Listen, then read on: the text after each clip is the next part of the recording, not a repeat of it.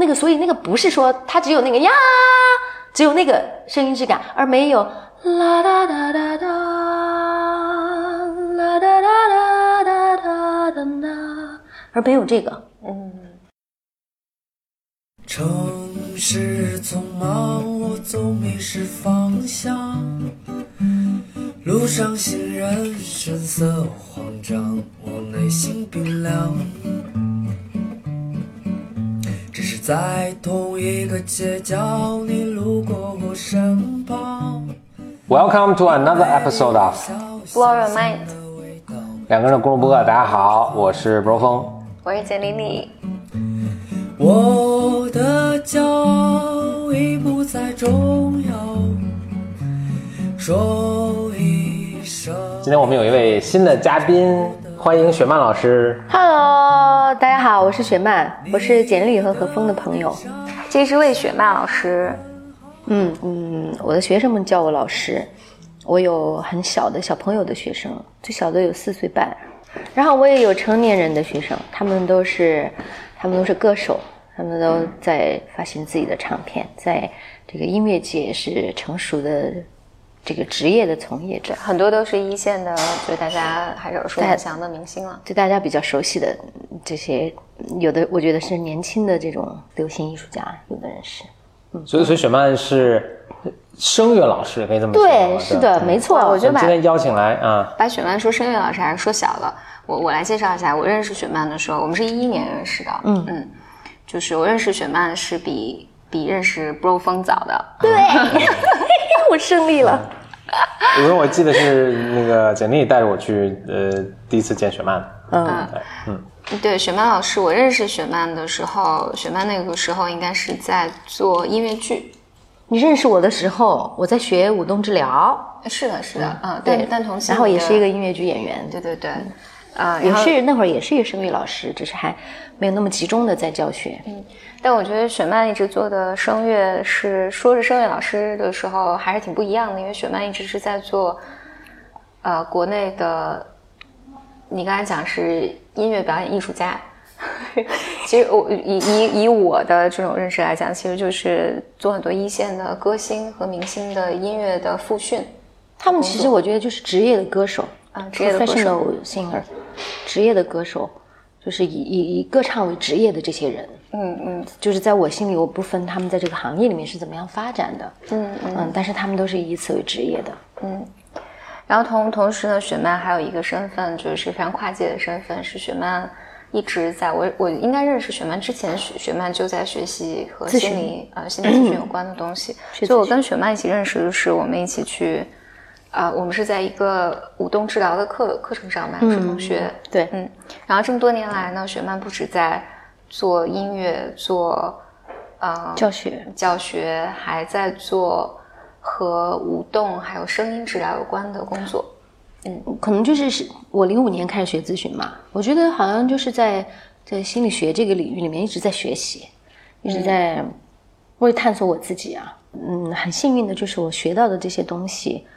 嗯，我觉得对我的教学，对我的学生们非常有用。嗯，所以我会把这些方法融到我的这个声乐的教学里面去分享给他们。我教唱歌，我也是教唱歌，但是我会觉得我的我的教学的方式，给学生分享的这些内容，呃，对他们的影响会很不一样。因为我自己是学美声的，我是一个受传统声乐训练长大的一个人。就我我我当歌手之前啊，因为我因为我很早以前我还曾经是一个歌手。对，大家其实从从网上其实都能搜到雪曼以前的唱片，所以我其实特别知道这些职业的歌手们，他们在学校的时候或者呃出了学校开始从业之后，他们他们受到的这个就是职业上的这种支持，大概是一个什么样子的，我是特别清楚的。所以今天我们在简单心里讲这个我是教唱歌这件事情的话，我就觉得，哎。他就一定是跟跟心理有很大的关系的。对，我我可以分享一些那个我个人的经验，就是因为这几年里面，有的时候我们以前有个和那个雪曼一起去 KTV 唱歌，那个时候你有教我们一个朋友唱歌，我不知道你记不记得？何峰的表哥吗？表弟啊，表弟，对对对，啊，那个学霸，对。然后我我的印象里就是是很不一样的，就是因为雪曼，就我我见证从从从那次开始，包括后来我们在做一些跟声音有关的工作坊，呃，还有就是你来 coach，我后来也做声音治疗了，对对对对对对。这个过程里面，其实我觉得雪曼是特别关注，我觉得教的不是声音的技巧，嗯，也不是那个声所谓声乐的那些唱歌的技巧，嗯，我觉得雪曼是特别关注一个人的呃情绪，如何对于你的发声或发音，还有情绪表达，就是通过音乐来表达，是你在探索这些的影响，对，嗯我可能更关注的那个，我或者我认为歌唱的核心，它应该是这个人他如何能够跟他自己内在的一切的经验发生一个很深刻的、坚固的连接。嗯不管我们是不是歌手，歌唱它本身就是为了表达自己嘛。嗯我们的祖先其实是没有一开始是没有语言的，可是就是在语言发展起来以前，我们的祖先，人类的祖先就已经会歌唱了呀，也已经会舞蹈了。嗯那个歌唱就是在完全就是用声音在传递他们的意图。我们现在没有，我们的现在土地很干旱，所以我们需要雨。于是我发出来的声音就是像向天去祈请这个雨的来临。嗯然后我的我的我的这个妻子在生生孩子，他们发出声音就是在祝福产妇。你看，我我我讲一个我讲一个传说，不应该也不是一个传说吧？应该是现在也还在发生的事情，只是我忘记了那个具体的地点，大概是在太平洋的一个小岛上面，那些原住民，那么他们在这个孩子出生的时候呢，嗯，所有和这个孩子相关的这些亲人，包括呃七大姑八大姨的啊，都在现场。孩子出生，他们就会每个人给这个孩子唱一句旋律，哦然后呢，这个旋律组合起来就变成一首歌。嗯在这个孩子成长的过程中，他会犯错误。他犯错误的时候，他的可能他的妈妈、父亲很离他很近的亲人也会唱，就会唱这一首首歌歌给他听。那他们当时还得记住这是当时唱什么。可能很容易记住吧，我想，我跟你讲，可能很很容易记住，整理一下就记住了。我们现在的 我们现在儿童的课程就是这样子的嘛，他们第一天来会唱一首歌叫《我的名字》，然后每个人会唱自己的名字，最后就会变成一首歌。他们离开的时候，他们还记得这首歌，并且记得小组里面每一个人他是什么性格，他的声音什么质感，以及我对这个人的感觉，他们都会记得，嗯就不会忘记了。好，然后呢，我继续讲回来，这个岛国上的这个孩子，他成人的时候，十八岁成人了，又会唱这首歌。然后他嗯，可能做了父亲或者母亲，又会唱这首歌。就他生活中发生所有这些重大事件的时候，都会听到他的亲人们给他唱同一首歌。嗯只是他离世，他去世的时候，可能他的孩子就学会了这首歌，知道。所以我觉得这个特别感动。这个就是那就每个人都有首歌，而且你要记得你家里面每个人的 每每个人的每个人的旋律那就是每个人的歌是不一样的，是吗？我觉得应该是不一样的吧。所以就是孩子出生之后，大家现场即兴发挥一下，哦，是组。合成了这首歌，嗯然后大家就必须记住它，然后就都给他唱。哎，那这两个学霸，我能聊这么感性当爸的的五音不全的，哎，我觉得这个，我觉得这个传说好美，就是对于歌唱，我听到了一个最美的一个故事。讲完了，两个学霸开始分析，哎，他们能不能记住呢？他们没 有多少人呢？这一个我我讲一个 补补充故事，补充故事。OK，这个故事是我我我们以前应该在 BOM 里讲过，但是我没跟雪曼老师讲过。嗯，是纽约的一个神经内科不是神经外科的一个大夫吧？嗯，他在看了一个病人，他他是他这个病人是在养老院里已经八九已经都那个呃老老痴呆阿阿兹海默了，就已经都神志不清啊什么的。嗯，但这个老太太呢，就老就会跟这个大夫抱怨说，我耳鸣。嗯，而且他这个耳鸣特别有特点的是，耳鸣是一首歌，哦，嗯，就是大家都不知道是，就他会哼出来，大家没听没听说过这首歌。那一般大夫就说哦，岁数大了，耳鸣很正常啊，可能给他一些药啊什么的。但我们这个这位大夫，这位大夫很有名的一个叫叫 Oliver Sacks，他写过很很多很有趣的这个有关这个嗯神经神经神经方面的书，他就很感兴趣，他就去调查了一下这首歌是，后来发现真的有这首歌，嗯，这首歌是在就差不多一八九十年前，在爱尔兰的一个摇篮曲，啊，他就说你这个老太太怎么会，你怎么会暗合到就是去这这这耳鸣会听到这首歌呢？就就去了解这个老太太，就发现这个老太太她是，她小时候是爱尔兰人，但是当时就是、就是民不聊生嘛，什么就很小的很小，应该她还在婴儿的时候。就被可能被亲戚啊什么的移民，反正就到到美国，从小在美国长大，所以其实他对爱尔兰也没什么都记忆和印象。嗯，但他就推测，当然这他作为医生是很严谨的，他也不敢乱说了，不会不会乱说的。那他就推测，他想你小就是这个老太太小时候，当时她还在爱尔兰跟她妈妈住在一起的时候，她妈妈可能是给她唱过这首歌的。对，嗯但是她可能就是说两岁的时候，甚至几个月的时候就就被呃家里就告别了母亲，就被送到了这个什么，从此再也没有回过爱尔兰，甚至都忘却了爱尔兰的记忆。他就在呃美国被这个亲戚啊或者什么孤儿院里长大的。嗯，但他到现在都岁数大了，然后这个大脑的功能开始衰退，都是有一些早期的这个阿兹海默的症状什么，反而这首歌的记忆被逐渐的唤醒了。嗯，虽然他自己都不记得听过这首歌，但他一听到这个歌，他还是能感觉到，比如说当时被妈妈抱在怀里啊什么。而且后来好像是这样，就过了一段时间，这个耳这个他这个耳鸣又消失了，这老太太还很郁闷，就 是就是。就可能她听这个歌的时候，还感觉这种温暖啊，这种，就是一个童年的很遥远的一个记忆了。嗯哎，这个就很美啊！是啊，我就没有向你提出那些数据性的人。对，所以就是声音，声音跟人的记忆之间的一个关系嘛。因为我们在胚胎胚胎的时候，我们五感里面最先发育的是耳耳耳神经，就是耳朵是先听见的嘛，对就是眼耳鼻舌。对，实际上就是雪曼刚才说了一个，我觉得还挺有意思的，是因为有一个美剧，但我要查一下它叫什么名字。我听过的声音。反正你像何峰，他为什么那么一直喜欢八七八十年代的这些美国流行音乐，肯定跟他那个时候的 体验也暴很暴。年龄啊。对，就就是有一个美剧，就是那个《使女的故事哦》，，就那个呃《The Handmaid》，科幻片儿，他那个是科幻片嘛？算是个科幻吧，反正总之它是个幻想出来的一个东西嘛。反正就是《The Handmaid's Tale》里面，因为它这个城市就是反正就是不在高科技啊什么，反正大家就回到一个非常保守的一个这城市里面。每当女人生产的时候，他们它这个剧里面都是就一群的啊、使女，大家围着她发出声音，嗯，都不是歌，还不是歌，嗯，不是音乐，但是有节奏的声音来帮助它来生产。所以我我看这个剧情的时候，我只是觉得这个我们这么也是一个。反正不同寻常的一个那个表达，但你刚才雪曼讲的时候，我觉得这可能是人人类很原始的一些方式。就是这么聊的话，就会往声音治疗方面聊，就不是唱歌这个部分嘛。声音是对人是怎么样产生影响的？对人体，因为我们人体有百分之七十是水分嘛，然后声音它其实是一种振动波波幅，一个震动的频率，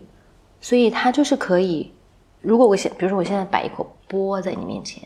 然后在钵里面有水，然后我去磨这个钵，那钵会发出声音，然后里面的水你会看它跳起来，就像这个就是鱼洗，就是那个就像煮沸了一样的。嗯嗯所以实际上，那个声音对人体的这个影响，我我我自己会认为，它就是会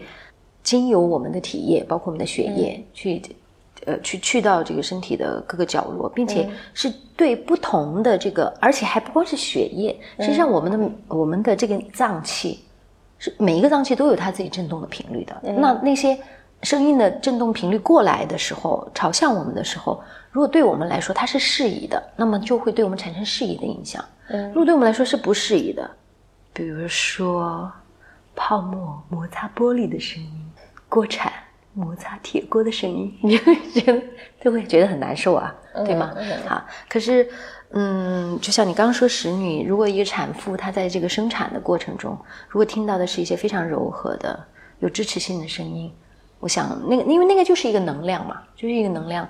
所有带着意图的声音，或者是说声音它，人类的声音，它总是带着意图的，带着意图的，意图，意图，就是你就有的目的的你的情绪你一，定是在表达的，就是你在表达你的，就像就像刚刚何峰他他看电脑，我不知道他遇到了什么事情，他就吼了一声发，你怎么？发出你的声音来？我只是打了个喷嚏嘛，不是，所以你没意识到吗？没意识啊。我我来学一下啊，给大大家要有所准备啊。我估计他看这个电脑可能也有一点具体了，所以他发出了一个啊。我觉得这个声音，这个声音如果是换作呃其他的人，可能也有可能是一句脏话，嗯，有可能。但是对他来说就是一个很好的表达。他这样叫两声以后，他可能就哎心里面舒服一点了，这个事情就没有那么具体了，对吗？你是在笑我学的太像了是吗？是的，是的。然后呢，呃，这个声音治疗它的理论是认为。但是声音治疗，我觉得并不是说近近代才、现代才有的，那它根本就是老祖先的智慧。我觉得，在全世界各个角落都会有人用声音去去疗愈自己和群体，因为因为声音它本身就可以，比如说，当我们呃，我我的大拇指踢到这个桌桌角了，我可能就啊哦，可能就这个就是声音在帮我释放那个痛感。嗯，声音治疗的理论是认为一切的松弛的。松弛的，非常松弛的，并带着意图的声音，本身就有疗愈性。这是一个声音的秘密，很多人都不知道。嗯，所以当你觉得你，当你觉得你就很具体的时候，你要想用“具体”这个词，总归你觉得很累、很烦躁的时候，你试着发出一些啊 啊，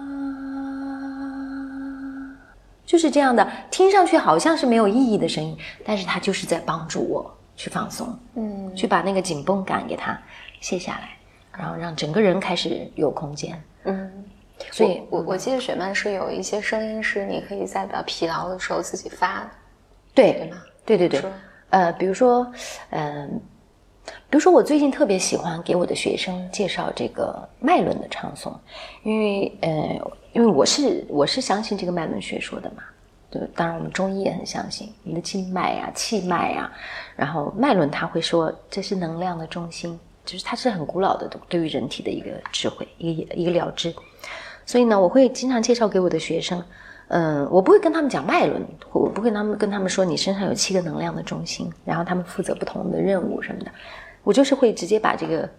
这个音你唱什么音，嗯，直接介绍给他们，比如说，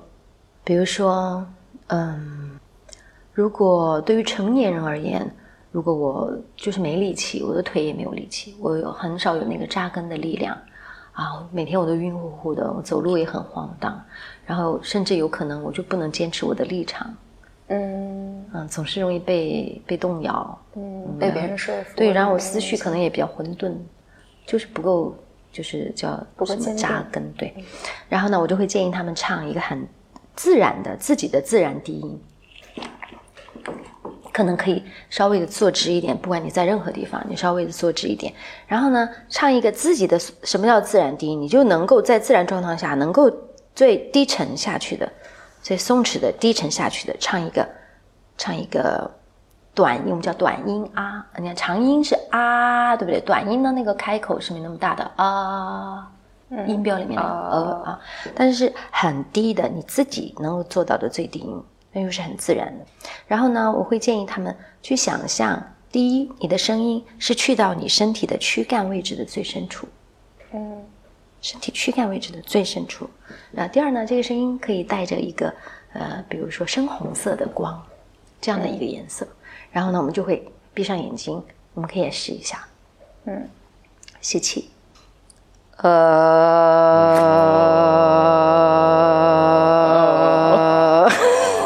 简历，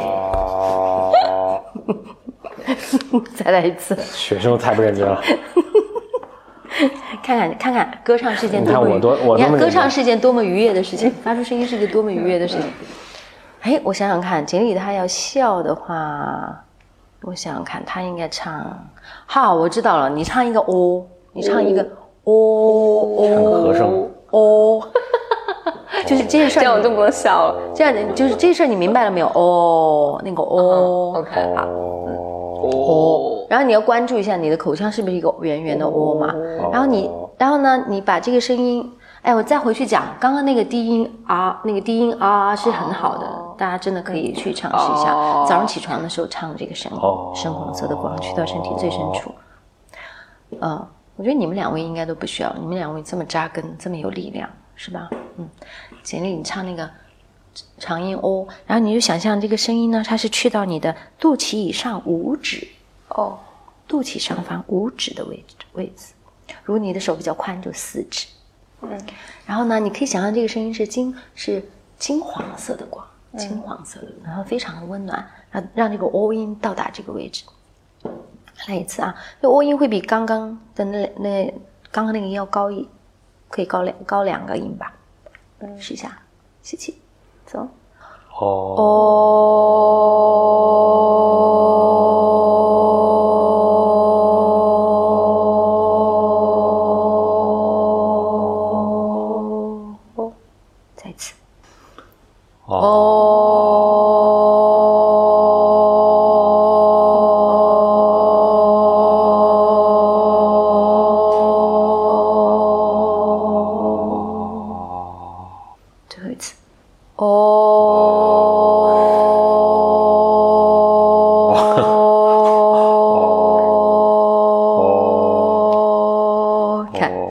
开心。哦，然后呢，因为不还很放松呢。我我只我只是脑袋想到说我们听众在听这个，而且而且这个就是你要剪掉嘛，不能三次，可以，而且不要唱这么长。可以的。而而且我想是因为，因为如果是现场你在的话，其实你的声音是被淹没在一个集体里面了嘛。是然后是是但因为我每个人别的一个话筒，所以你的声音分叉 或者你没有，这个这上来听。起来还是在融合在一起。不，我们在主，因为我们我们现在是给我是给你们介绍，也给这个听众听众介绍大家跟我们一起练习嘛。但但实际上，大家因为听众们他们可能就如果没有体验过的话，他们就不会知道说，如果我们在一个大组里面，嗯，比如说我们在一个五十个人的大的小组里，就不是我一个人在唱这个喔喔了，嗯，而且我唱这个声音，你看我们唱的这个位置呢，它叫太阳神经丛，那这个位置它就是会基本上吸收我们体验过的所有的情绪都在这儿，所以为什么会常常有人会说我我的胃不舒服，嗯，通常就是可能有一些情感需要表达，但没未能表达的，都会在这个位置。然后这个音其实对它的震动就是一个就是一个松动嘛，嗯，但肯定显然不是三次，可能是每天三次，然后若干天这样。但是在一个大组里面的时候，五十个人同时唱这个声音，并且都带着这个同样的意图，就金色的温暖的光，在关照的这个位置，那个能量是完全不一样的。嗯嗯，再加上我们，因为我们在唱长音，我们唱长音就意味着我们的呼吸次数会减慢。比如说刚刚那个何峰发出那个嗯那个声音之前，他有很有可能，我是胡乱猜啊，很有可能他有一分钟没呼吸了，嗯，已经已经憋在那儿，嗯，准备要 准备要发作了，很有可能，很也有可能对其他人来说，他们可能是更快更浅的呼吸，嗯，但这个长音呢，就让我们在因为要发出这个长音，所以我在吐气的时间里面就待得很久，然后我又深深的又吸一口气，那它就很容易把我们的呼吸从日常的一分钟十到十五次，嗯，一下就降到一分钟九次甚至六次，嗯，那呼吸一减缓呢，就会让我们的心率啊、血液流速都发生变化，嗯，所以它那个放松的生理上的放松的感觉是从这里来的。明白。我其实刚做完那个 O 的音，我是还挺挺挺松弛的。就大家知道猫，你去摸它，它都会呼呼发这种。是的，是的，是它有意图，而且很不一样。而但是猫不仅仅，大一般大家都以为是猫是这个舒服的时候发，但其实猫难受和受伤的时候，它也会发出这种声音。哦，就没有人知道它为什么在做这个了，但是大家都猜它也是为了让自己变得舒服一点啊舒服或者治治疗自己啊什么的。哦所以咱们前一阵那个猫，就是后来去做手术，它那个时候他就老会自己趴在一个角落里，然后自己呜呜呜发出声，嗯，我就觉得有问题，所以就嗯哎，这让我想昨昨天，呃，我们办公室有一只有一只中年男猫，嗯，叫饭团儿团总，因为饭团儿总是要守在门口，他总想跑出去，但我们不让他跑出去，所以他昨天就是守在那个小门门口。我出门，他守在那儿；我回来，他守在那儿。他就总想趁人不注意的时候跑出去，但我们看得很紧。然后我回来的时候就把他往里赶，往办公室里面赶。然后他刚开始是敷衍我，往往假装往里走两步，然后后来发现我要把他给弄回麻烦你去，来真的。哇，就走到那个就是快到我办公室的时候，他就非常有表达力的扭头冲我吼叫，吼叫怎么吼的呢？就那种，就是这样吗嗯，这样就还吼叫伴随着那种，呃，肺对对，像肺部犬吠一样对对对，那种那种特别大的呼噜的声音。露出他的獠牙。他他如果他有，他一定会露出来，可惜他没有。但是他就是非常非常有表达力的，冲我吼了几次，嗯，对所以就是声音对于人，就是有一个很重要的层面，就是在这儿，就在表达。哎，我我我还挺挺说这儿，我还挺想说，就是我一直有这种人生经验的观察，就是我觉得每个人说话的发音的位置是不一样的。比如说有有的人说话音调就特别高，嗯有的人说话特别急，啊，对呀、就是跟性格有关系。对，然后有的人说话就呃慢一些，有的人说话是飘渺的，虚无缥缈的，对对对，非常那个微弱，对对，那个声音很难表达自己。是特别不一样的。所以我一直啊、我一直觉得这个和怎么讲呢？和人的，我觉得它肯定和人的情绪有关。但是这个人，比如说他生活中百分之八十讲话都是这个，比如说都是特别高或者特别缥缈，或者有的人百分之八十情况就主要他的表达方式都是有气无力的，或者是特别焦躁的。嗯嗯，就是这个是怎么来的呢？就模式啊，就跟我们心理学，你从哪里去看他的模式？你从他思维也可以看他模式，对吗？你从他的行，我们无动治疗从他的身体嗯的语言可以看他模式。嗯谈话治疗就是语言语上，以及他的语言的表达方式也是会有模式。那我们从声音上就是也是看到这个人的模式嘛。嗯等有人讲话就这样啊，他这样他可能是白天这样，他你不能全天二十四小时都这样，还是真的是非常累的。所以跟他足够接近的人就会发现，哇，原来还有这样的一面啊。有的人呢，就是他很一致，他只要睁开眼睛的时候就是嗯嗯嗯，在这样讲话，他。他是在这样、嗯、这样讲话，他不是像何峰那样，只是偶尔的。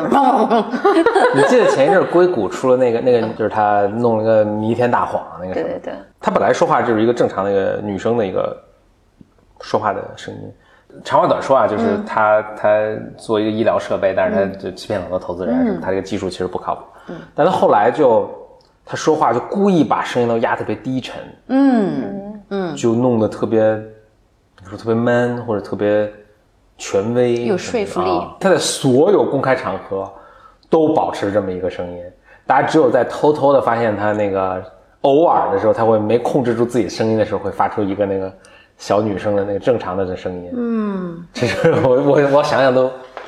不可思议。就是嗯嗯，心理学说人是有面具啊，声音也是会有面具的。对，但但我觉得人的声音，所以说人人生有面具这件事情，但我觉得很多人是不知道，啊，是，就是不知道自己的声音是有面具的。是的，嗯，就我会觉得我天生声音就是这样，或者哦我一直以来说话的呀对我我一直说话就是这样。我以前跟 Bro 峰有过就是交流，就是我就观察人唱歌，嗯，我被教育的一个想法是，我觉得人唱歌是要有天赋的，嗯，所以我就觉得我。我唱歌是没有什么天赋的，所以我唱不了什么高音啊，什么什么这些。然后我会发现，好像人们比如说去跟朋友唱 KTV 的时候，我经常觉得人们唱歌和他的那个自我控制能力，对，就和他的情绪管理有特别大的呃关系。就如果不是如果不是生理的原因的话，因为有有，比如说我有一些朋友，就是他的性格就特别大大咧咧，特别冲冲撞撞，嗯，然后所以他唱歌的时候，你就会发现他很敢于使用力量。敢于使就有时候他那个他那个声音也是不受控的，哦，是不受控吗？不受控不受控的意思是怎么样呢？是没有音高，会破音，还是就是好像没有美感，还是就能收发自如。我、我来我来学一下，哦我学这可能比较自然。嗯，比如说，比如说，美美女做拳头呀，哥哥在岸上走。我这个已经控制的挺好的。对，控制的非常好，因为因为你选的这首歌是恰巧是需要这样唱，它是需要有空间感的。你要选一首，比如说，呃，呃什么？呃，我爱你，问我爱你有多深？啊好，本来这首歌是这样子的，然后你要表达，你来唱一下，没有控制的人。你就，我我可能我我因为还是控制的比较好，你很难演那个不能控制对的？但是我能感觉到，就是他也特别用劲儿，他试图在控，就有点像一个就是你力气不够大的时候，但你挥了个大锤的那种感觉，就是我控制不太住。是这是简单要要说那种形象我。我我好像能能想到，就是，就我我记得我以前同学他他是这样，就是特别可爱的一个一个人，但是就经常会有时候一根筋儿这样。嗯，就在唱歌的时候，后来他就会一首歌可能前可能前一分钟，他是很努力在控制的，然后后面唱着唱着就会变成放飞那种像小朋友一样那种啊啊啊，就是那种。那种你觉得和他的性格是特别一致的，就就会变成那个、啊呃我试着讲一下，我我试着去理解一下你的意思。比如说我在教歌手的时候，因为歌手他们是我我认为不在不在少数的歌手哈，我觉得他们就是因为我们的教育就是这样的嘛，就是他们会变成一个展览性的表达，就是展览性的表演。嗯，但是歌唱它实际上是要跟内在去做一个一一个连接，很深的连接的。而我们的人的内内在呢，其实是非常丰富的，是很细腻的。就像我们会不会去看一个，我一个舞动治疗师，我们会去看一个人的身体的语言是不是足够丰富的，对吗？他他有各种各样的呃层面，有各种各样的质感，声音是一样的。那一个人如果他的声音的这个他的声音的元素很少，你就比如说他，你就只听到他那个啊那一面，或者只听到嘿嘿这一面，只听到这一面，他不太有其他的变化的时候，他被卡在了这个位置上。我们可能就会去想，也当然，呃，我是指在我的教室里面发生的啊，因为外面的我们这个日常生活中接触的人，我们跟他接触时间是很小很短的嘛，是有社会性的，嗯，对，所以嗯，那如果像我的学生来，如果他们歌唱，他只能唱这一类歌，别的他都唱不了。可是他是有意愿的，有意图的，他很想突破。那如果是换做这个传统的这个声乐训练呢？好，我们就会帮他给他介绍不同的音乐风格，来这首歌学一下唱。呃，甚至甚至在我们的那个领域里面，会有人说摇滚唱法，这个是我特别不赞同的，因为摇滚它不是一个唱法，它是一个生活态度，是一种精神。哦，太对了，太对了。好，那那样的人呢？因为那样的人，他们有那样的呃心念哈、嗯，有那样的一个生活的经验，他有那样的情感需要去表达，他呢有强烈的主张，他甚至有这个。嗯，有很多未被表达的愤怒，他就是通过音乐来表达的，所以他才那样唱歌嘛。对对对对对那不是一个唱法。所以我对于一个呃一直唱这个大流行情歌的一个一个孩子，他却想唱流行，他却想唱摇滚，我不会去跟他介绍一个所谓的摇滚的唱法，我会去探寻他的愿望跟这个风格之间的关系。那他是不是也有一些需要表达但是没有被表达的东西？否则他为什么对那样的音乐风格会有触动？所以好，那我就会帮他去做一些。做一些他内在表达的这个工作，嗯，我们可能我们可能真的会从身体的这个力量去入手，然后我们可能真的会去做一些很向内关照的训练，然后他可能可能真的会发现他没有被表达的那个部分，嗯。然后他会去了解他自己，他还有别的故事的，嗯，他这还有别的故事。我比如说，我举一个特别简单的一个例子，我曾经有一个学生，他就是他是一直唱那种。就那妹妹你坐船头，就是很高亢嘹亮的那种、那种风格的一个学生。那他，但是他想唱更流行的，嗯甚至更柔和的东西。但他的声音一直是已经习惯了那那样子的一个表达啊，因为大众给他的那个回应是对了，你就是唱这个的，嗯所以你就要唱。可是他有别的愿望啊，他有别的愿望，但一段时间之内他都不敢去去实现那一个愿望，还要按照那个大众他的歌迷对他的呃对希望去去做他们想要听到的东西。所以，但是在有一次我们做一个很轻柔的一个练习，就是关于轻柔这个质感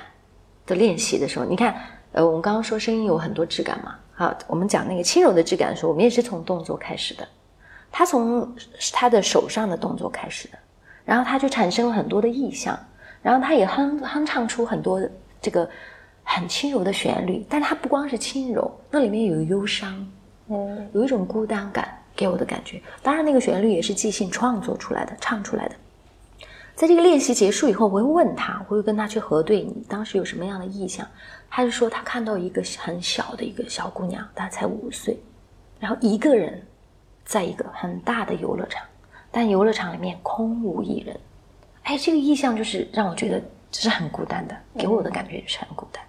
然后呢，嗯，啊，因为这个这个是很久的一个一个个案，很久很久以前的。他呃，我是在中间问的他这个意象产生什么意象，然后接着呢，他去用他自己的声音，以他现在的这个身份，去跟那个意象当中的小女孩做了一个对话。然后这个对话也是用唱来表达的，嗯，就跟他前面唱出来的那个那种那种悲伤感，和他后面的这个嗯温暖的更有力量的这个表达就不一样了。嗯，然后他是真的是用声音、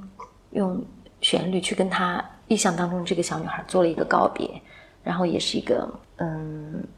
是一个什么呢？好像是一个他当时跟我给我的那个感觉，好，呃，他也跟我后最后最后结束的时候，他跟我讲说，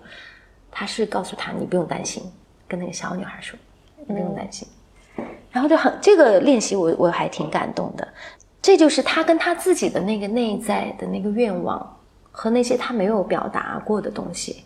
不管是什么，嗯，去做了一个连接，并且表达了他。但是与此同时呢，他又找到了他那个声音的质感，所以这个声音的质感，他那个嗯嗯，他那个呀啦嗦嗯这样的作品里面是不能够帮他表达我刚刚讲到的那些的，是不能的。嗯 那个，所以那个不是说它只有那个呀，只有那个声音质感，而没有啦哒哒哒哒，啦哒哒哒哒哒哒哒，而没有这个。嗯这个这个，我通过声音的练习，我是达不到的。我是很确定这个，如果我只做那种传统的声音的练习的话，是很难很难达到的。做这个让一个人跟他的内心去发生连接的话，就很容易，而且很确定是可以做得到的。嗯当然，这个是针对歌手的训练啊。针对如果是我们普通人，我们不是从事歌唱这个职业的，我们也很喜欢唱歌。我们很喜欢唱歌的原因，是因为我们总是需要表达的，嗯对吧？就像你那个啊 那个一样的。哎，这个因为这个，我觉得人体很真的很精微啊。这些都是设计来就是让我来表达的嘛。那我到底应该怎么唱呢？我不用去想说我要学一首学会一首歌去 KTV 唱，而是就是我喜欢什么歌，它它触动我的到底是什么？嗯然后我要跟我的那个部分连接起来。但我然后我再唱这首歌，我不是跟那个歌手学的，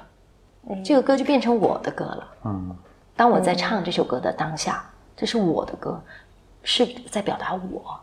嗯我觉得这样就会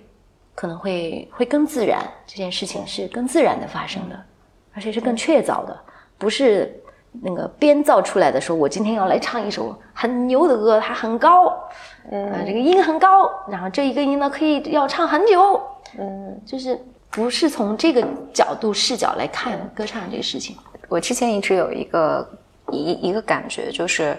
我觉得好的歌手，嗯就如果他能唱不同类型的歌曲，然后他能有不同的音域或者这种这种的表达，嗯。我觉得这个人一定是和自己的情感，嗯，就和自己的情绪是连接的特别通透的。对，否则的话，比如说，因为我记得我们以前以前做过无论舞舞动治疗也好，还是有些艺术类的表达，嗯，啊、戏剧治疗也好，其实是我觉得每次去那个地方的时候，我都能清楚的感觉到有一些声音是我这辈子都没有表达过的，是的。嗯，然后有一些动作是我做不出来的，是的，是的，就是哪怕有有老师带在前面，你都做不出来，对，然后而这些我觉得很清楚的感觉，就是这不是，这不是你肢体不会，你肢体不协调，或者这也不是你声带的问题，这就是你有一些对你就是有一些心理上的一些情绪，你没有表达过，或者你觉得不能表达。对，嗯，所以我觉得就好的演员，好的歌手，好的歌手好的艺术家，对对对，都是和自己的情绪其实是离得特别一定是他。我们看到的所有真的让我们觉得很震撼的、很震惊的这些优秀的这些艺术家，不管他是一个流行歌手，还是一个美声歌，还是一个歌剧演员，还是一个画家，还是一个舞蹈家，只要我们哇，我们有这种或者我们就鸡皮疙瘩就汗毛竖起来的这种感觉的当下的那个表演，它绝绝对我相信它一定是合一的。如果他是一个舞者，那么他的身体和他的内在和他的心和他的情感意识是合一的，是没有那个杂念的。他一定不是一个展览性的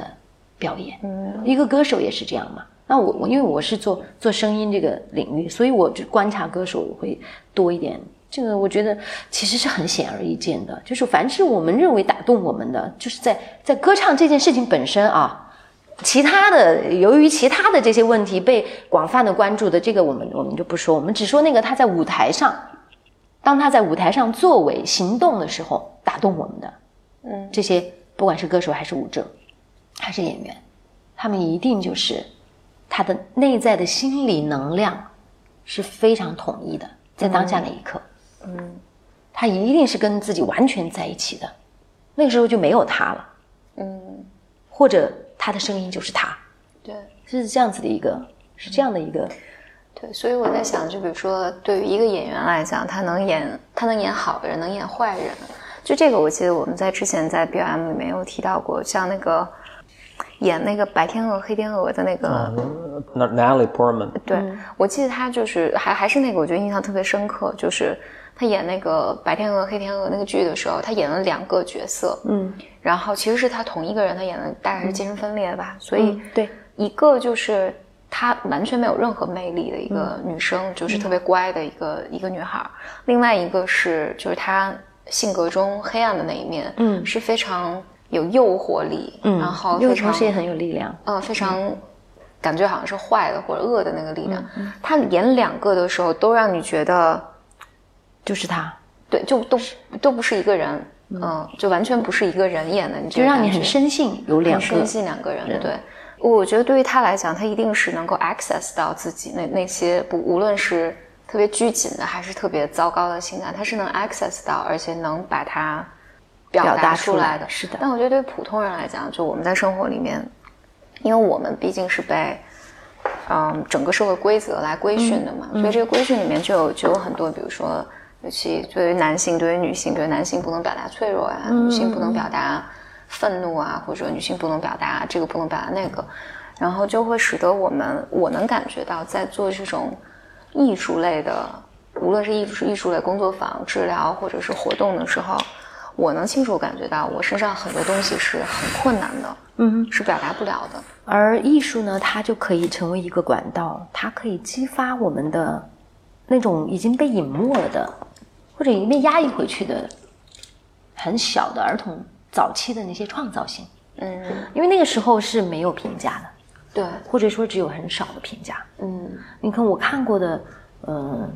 我接触过的这些很好的演员啊，我在他们身上看到的，就是，比如说他们会讲说我是不我不审判我的角色的，嗯。啊，他们他们他用这个词啊，不审判我的角色，就不管这个角色是一个我们看起来很讨厌的，或者我们在道德上是是否定的，嗯。他们是不去，他们会讲说我不审判我的角色。我碰到的，我很有幸认识的很少的非常优秀的、很影响我的导演，他们也是说每个人身上有不同的种子，他们会这么讲，他们会讲种子，每个人身上有不同的种子，如果你有，那么可能你就可以把它发展出来。就作为一个演员，他在工作当中他需要这个东西，这是他的资源，嗯让他然后他去找到这个资源，然后发展它。嗯所以他们，你看，一个是他说不审判，在我的理解里面，他是不评判的，不不评价的。然后他找到他自己身上跟这个角色相应的这个种子，然后他去发展它，让他成为这个角色。我就这么这么去理解吧。所以我会看到一个演员他，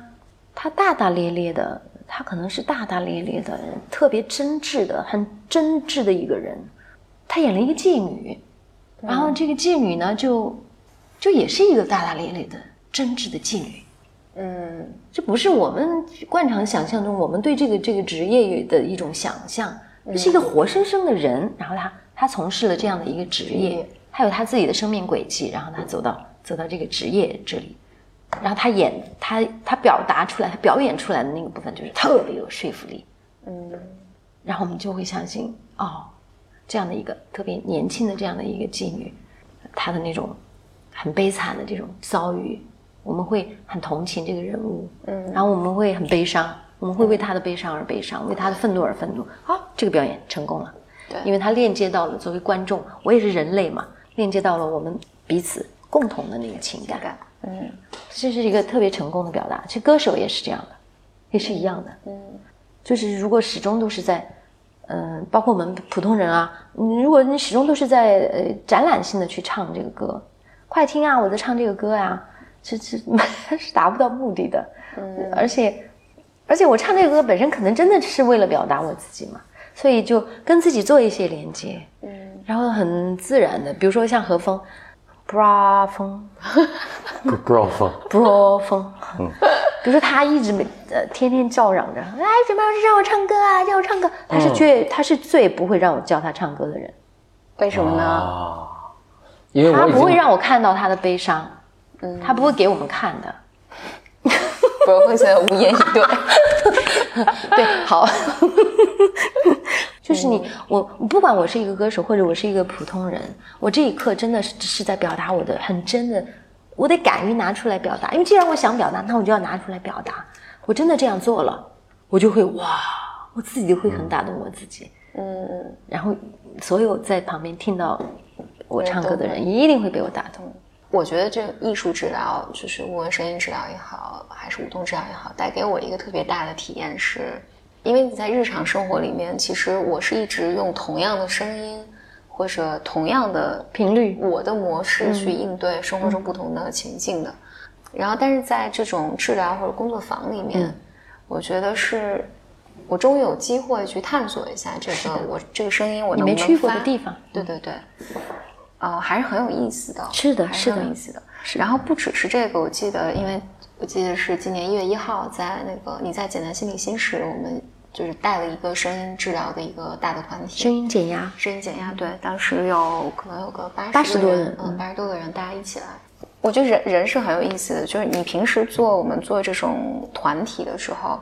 大家是要通过语言的嘛，是的，然后是要通过语言来交流，嗯，然后但是我记得那天你你带大家做了几个练习，然后这个练习里面，我觉得其实还有一个，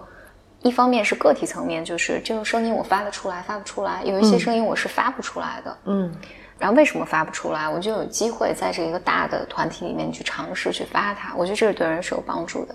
还有一个就是，当你在一群人中的时候，你是能够通过声音去探索你和整个集体的关系的。是的嗯，就是有的人，我记得有人分享说，我不太敢在这个很多人中发出我的声音来。对，有的时候我的声音会跟大家被大家带跑了。嗯，尤其是因为我记得有的练习是让每个人自己自由的发出声音嘛，所以大家会在这个这个团体里面去可以处理很多自己的议题。是的就是我能不能在团体中发出声音？我发出怎样的声音？这个声音是不是太过嘹亮了？或者这个声音是不是太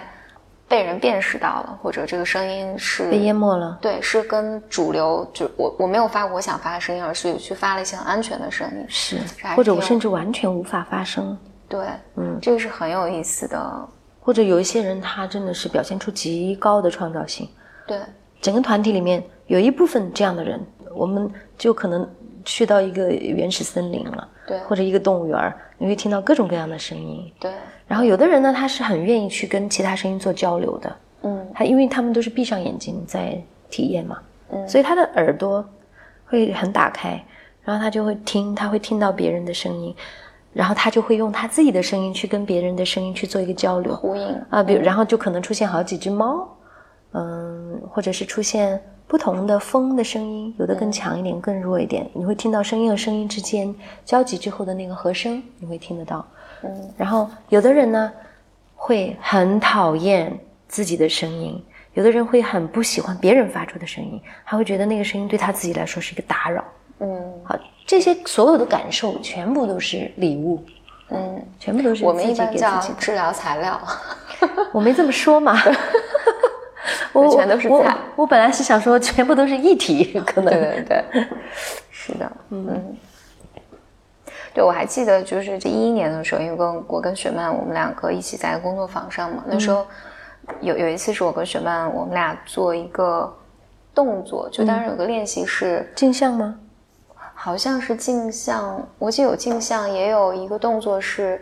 我们一个人做，另外一个人记录，就是看那个真实动作。对对对对，真实动作。我就记得雪曼当时跟我是我做动作，然后雪曼观察，然后后来给我 feedback。我觉得雪曼当时给我了一个 feedback，当时对当时我特别特别有帮助。是很简单一个动作，就是我现在不太记得，但大致你可以理解为我当时动作应该做的幅度非常的小。嗯。然后你其实你你在就我们做这个练习，然后你就很随口的说了一句，他说我觉得你你说如果你能把动作做得更大一些，嗯，啊就会挺有意思的。嗯嗯。然后这个对我当时的帮助特别大，因为我记得我一一年一一年当时应该也处在，嗯一四年开始做简单性开始创业的嘛，我觉得一一年、一二年、一三年都是我人生中特别还是比较 struggle 的一段时期，嗯，然后很多东西是不敢尝试的，然后又就我的头脑里面有好多好多对错，就应该不应该。你当时的那个 feedback 给我的时候，实际上是对我帮助特别大。我当时想，对啊，我为什么不能？我我为什么不能做得更大一些？就是我的动作为什么不能做得更大一些？就是心理上，你为为什么觉得那些那些地方是不能去的？嗯嗯嗯嗯，对，可能那几年都是你的一个内在的一个准备的时期，对，然后到一四年就准备好了，对，然后就出发了。不好说准备好了没有，应该是准备好了。既然已经出发了，说明就是准备好了。但一一年，我觉得那一次还是就在整个那个舞动舞动的课程里面有。有几个 moments 是对我印象特别深，就是其中一个对我帮助特别大。嗯，难道没有我们手拉手去吃午饭的 moment 吗？这个应该没了。我对李真那会儿就还是一个一看就是特别让人想要去呵护她的一个一个美人，一个小姑娘。然后一一年一年以后吧。就出现了，可能没有那么久，一年就认识了吗？对对对，几个月哦是吗，几个月之后，几个月之后就认识了 bro 风。对，然后你就去看了我演音乐剧啊？对，嗯，第一次见面。当时我记得一一年的时候，正好雪曼在在做，我其实白日梦开心麻花的一个音乐剧，嗯，然后我带。我就带了何峰一起去看，哇，何峰就被震惊了。对，我们那时候就穿着很丑的衣服嘛，清洁工的衣服什么的。对，后来雪曼就是雪曼，其实上了还挺多综艺节目的。嗯，上了我记得百变大咖秀，就是做一些培训嘛，做训练，就是帮节目去做，给参加节目的歌手也好，比赛参赛的选手也好去做做训练。对，嗯嗯，那就是那个教学的那个部分。对对对，还是很有意思的。看雪曼，因为它有非常就不是特别长的镜头，其实每期也不是特别长，但都有雪漫。因为本来《百变大咖秀》就是明明星去扮演其他的角色嘛，发出不同的声音。我去学嘛。我记得有一期也是要唱崔健的有一首歌，我这个还是有印象的。就是他说的是崔健的崔健，崔健什么歌？然后把自己崔健歌我都知道，然后把自己再画成那个崔健的那个样子嘛。瞿颖啊，对对，瞿颖瞿颖啊，瞿颖姐姐，我觉得她真的是一个活开了的女人。哎，我特别欣赏她，我觉得她太棒了。那个时候我就觉得她哇，活开了，完全就是没有限制了，特别爱运动。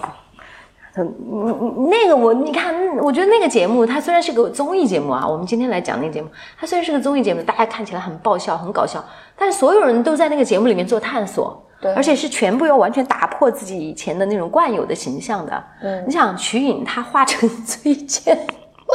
瞿颖瞿颖是一个就很漂亮，是一个很美的一个很美的模特，她最早的是一个模特嘛，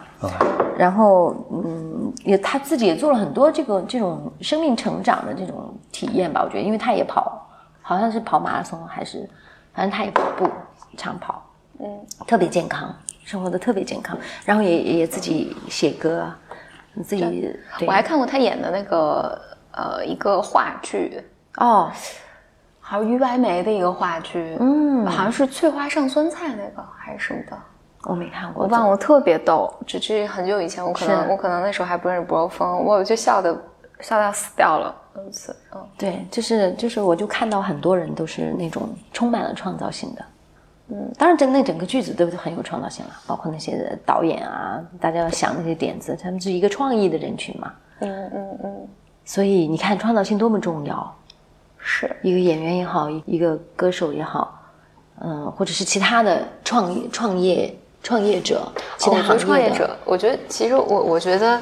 因为刚才说的都是还是就是 professional 嘛，就是专业的这些职业的人员。嗯嗯但我觉得，其实对于普通人来讲，我作为一个普通人来讲，我觉得这些探索是特别特别好的。嗯嗯，其实是特别有帮助的。就这些东西，它不会，就你看起来并没有解决你现实生活中你的婚姻问题啊，或者你的工作问题啊，或者你人际关系问题，但是实际在在这些训练里面是帮助你去探索的。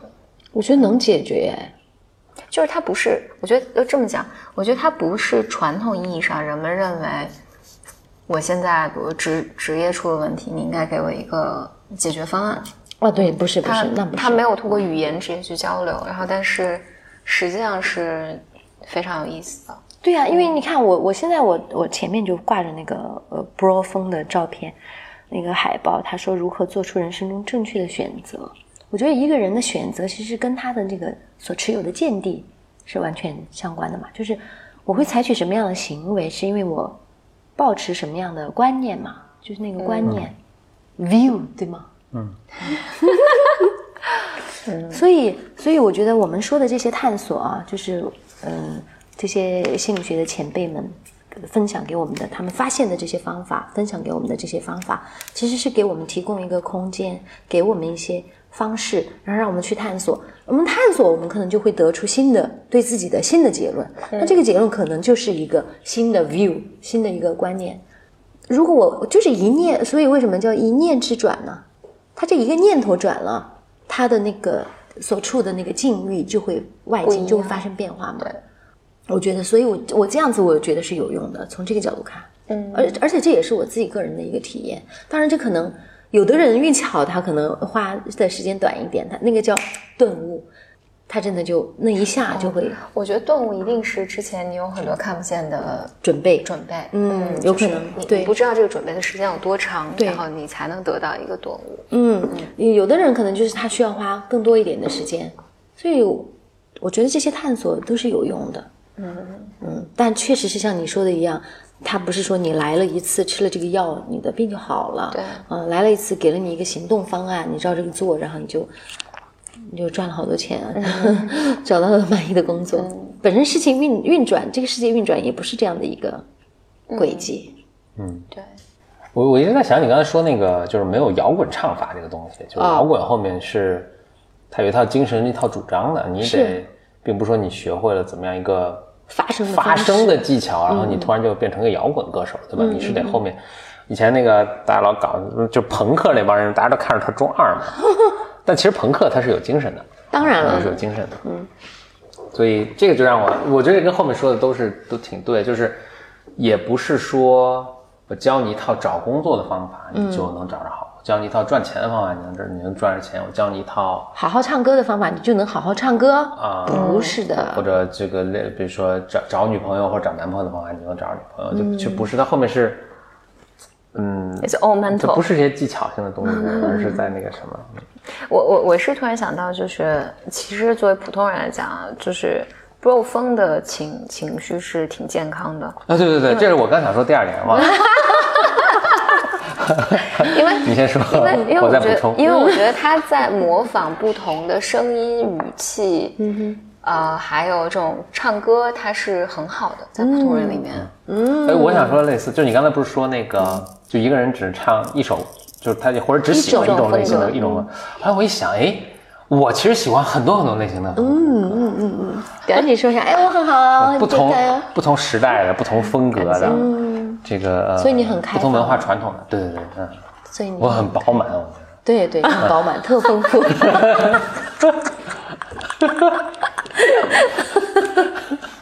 特讨人爱，嗯，对，所以刚才就是我也没说话，我就想，哎，我究竟我他一直在？沉默，就是因为他一直在。为什么这么饱满？他想我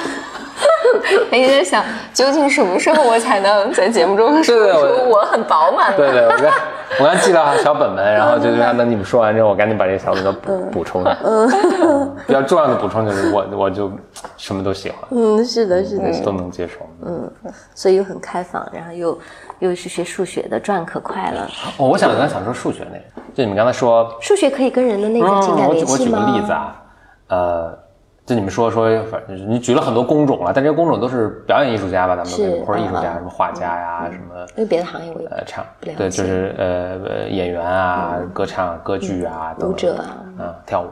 说当他们跟内心打通的时候，就我给我我分享一个故事吧，在呃很久很久以前，这个也是我间接听到的，但是我身如其境，并且我有过类似的经历，没有这么没有没有这么精彩。对对对，是有一个有一个那个应该是算朋友吧，还是或者故事这样吧，他在他在一个大学读书，就在一个呃呃就是反反正就是数学系读书，在数学系读书，就数学系来一个助教，平常都是教授教，那教授教都心不在焉什么的哈。有一次来个助教，助教呢一般都是博士生，就是这个教授的学生，呃，就给你们讲课嘛。这个助教来说，今天我们演算一个呃，随便说，雷曼猜想的几个几个这个公式几个几个探索的方向，我给你们演算其中一个呃不那么强的一个结果，就是他没有完全证明这个命题，但证明了一部分啊。我给你们大家演算一下。他上课也很简单，一上来就拿上粉笔，那是吧？我开始了啊，然后就呜，正好在铃声的时候，所以铃声前比如五秒钟，哎，呃这这就结果啊，谢谢大家。然后铃声响起，但是就在那比如四十五分钟之后，就在那四十五分钟之后，就那那个人的描述啊，他转述转述给我说描述，这个博士系博士数学系的博士生啊，他就很漫不经意的把这个表演算推导出来了。但是当时他在底下就是这种激动，他说，他就想冲上去对这个人说：“你知道你在做什么吗？就是你的这这一系列的这个透彻的讲解和精妙的演算和没有任何废话，但是没有一句。”没多说一句话，没有少说一句话。他再少说一句话，大家听不懂；再多说一句话，就重复了。就是如此完美，然后在这么上课前，就下课前五五什么十秒钟就结束了，就是，就当时是什么雷鸣般的掌声啊，然后就嗯，大家痛哭流涕，就是 就是大家就互相就坐在底下，学生互相看了一下，就是互相都说到，我们刚刚目睹了一个艺术大师的表演，嗯虽然我不能想象，我也不能想象。就他演算了一道数学题大。概可以去试体会他们那些学生的那种感觉，对对对可能就跟我们就是灵魂被震慑。当你看到一个艺术大师在你前面，就是进行了一，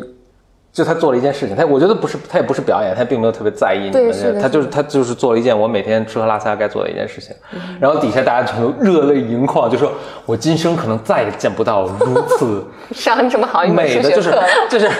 这是我这是我在我可能死之前和上帝最近的一次了，就是哎呦我的天哪。就是这种。就是这种震撼的程程度，是是是是，所以当你们在讲说这个人唱了这个歌啊，这个人做出这样的舞蹈，做出这样的动作的时候，我脑子里回想的是这个故事。我觉得那个那个数学家他肯定也是那种，当时也是非常合一的一个状态吧，嗯是很无我的嗯。好像后来就是博士我们毕业之后找不叫做巅着工作，就峰体验，教高中数学了。呃，心理学是不是叫巅峰体验？我们叫巅峰体验。对，但是他巅峰也是，他人家没有巅峰体验，不是人家他自己没巅峰，人家对底下好小曲儿的嘛，然后底下人都底下人巅峰体验了。热泪盈眶，我我我离上帝近了一步。就他曾经，可能他那个是他曾经的巅峰体验，对那个数学家来说，但是他已经经维持住便饭了对他已经维持一直维持这种状态，随时上课我就是这样这样的一个状态，所以我们就是说嘛，要训练心，对，但但我还没完全讲完。嗯，但我觉得 Bro 风的一个特长在于，我既能体验那种数学之美，我看见比如徐帆老师唱歌，我也同样能够热泪盈眶，你看简历里你也同样就的 热很全面。行，我我我的话完了，来再继续。今天就是张老师不在，哎 呀，哎，但是我问问一个，那就还是回到一个技术上的问题啊，嗯学霸思维，他是不是还是得有一些基本功呢？啊有嘛对吧？所以我们这个这个还是得练的。我们，所以我们提供这种方法嘛，嗯，但是我们是希望大家不要就是就是叫做迷失在这个方法里面，啊不要走技术流。就是技术流是在我看来是没有前途的，嗯，就是一条绝路。如果你把这个当条路的话，当然这个好，我重新说，这样说可能太绝对了，太绝对是不对的。也许你就天天练技术，终于练到一个惊为天人，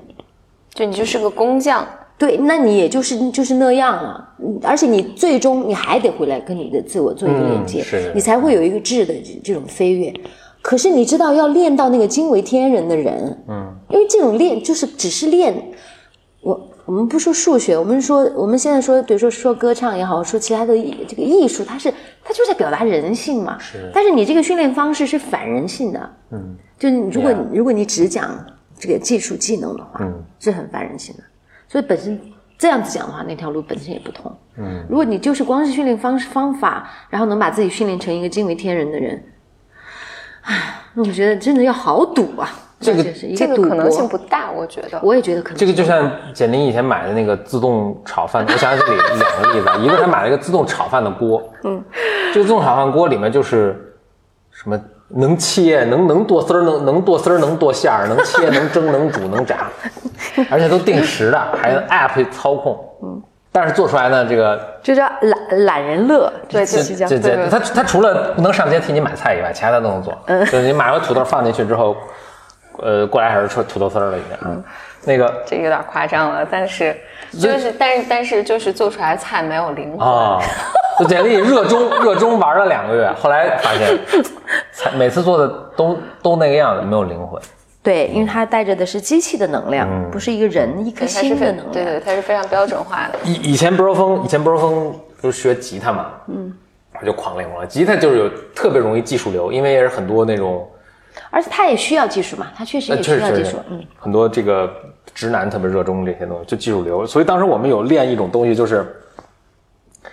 就是你这个这个能够多快，就是你这个哆咪瑞哆哒哒哒哒哒哒啊，这边全得重影才行啊。嗯。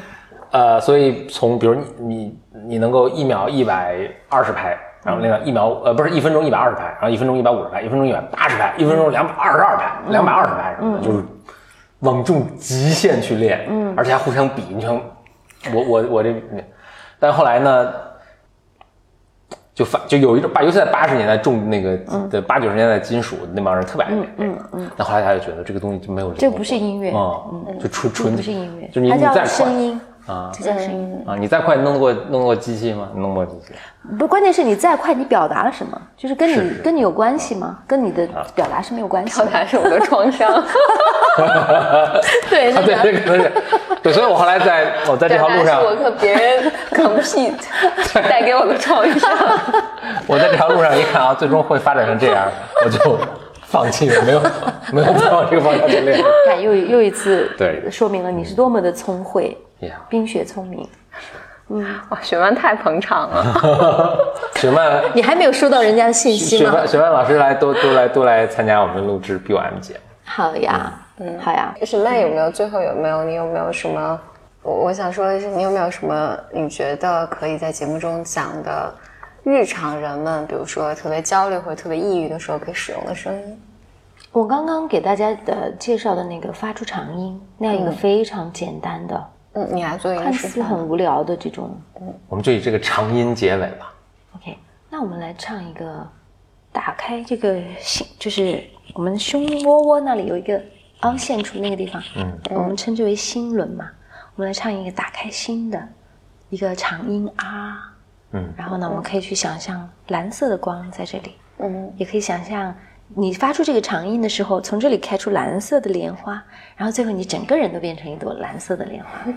然后呢，我们唱完这个啊之后呢，我们再来唱一个呜，这个呜的声音呢是来到这个，就是我们的脖子这里是不是有一个窝窝？嗯，锁骨中间的窝窝。对对对对对，对对对对啊，这个地方我们称之为喉轮。啊，这是帮助我们表达的地方，它也是创造性所在的地方。啊，但是我们的心要足够打开，我们才能允许自己去创造嘛。嗯然后最后我们会唱一个长音一，这个声音呢会去到我们这个两个眉心中间。我一讲要开出花儿，简简历里就要笑。所以在这个呜，就是喉轮这个部分呢，我们可以想这个声音是红色的。你也可以想你别的你喜欢的颜色，嗯嗯，然后你也可以去开出各种各样的花朵。啊，我我个人会喜欢这里是红色的莲花，然后在这个长音持续的过程当中，我整个人都开出了一朵红色的莲花。然后最后这个一这个音呢是白色的，它是相应的一个意向的建议。OK，准备，吸气，唱。啊，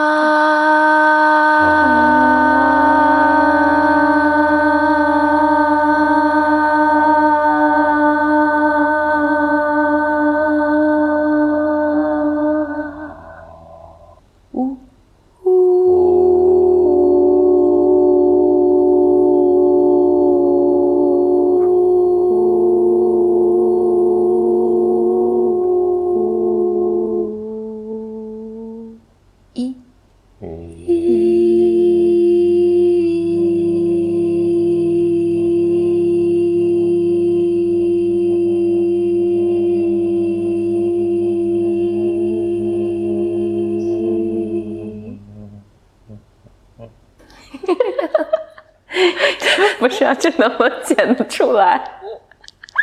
出来？最后就是祝福大家都可以很开放，充满创造性，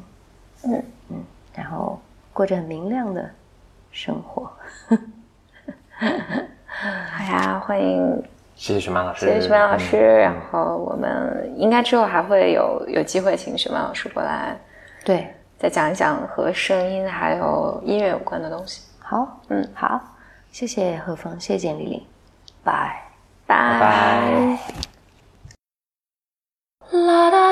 啦。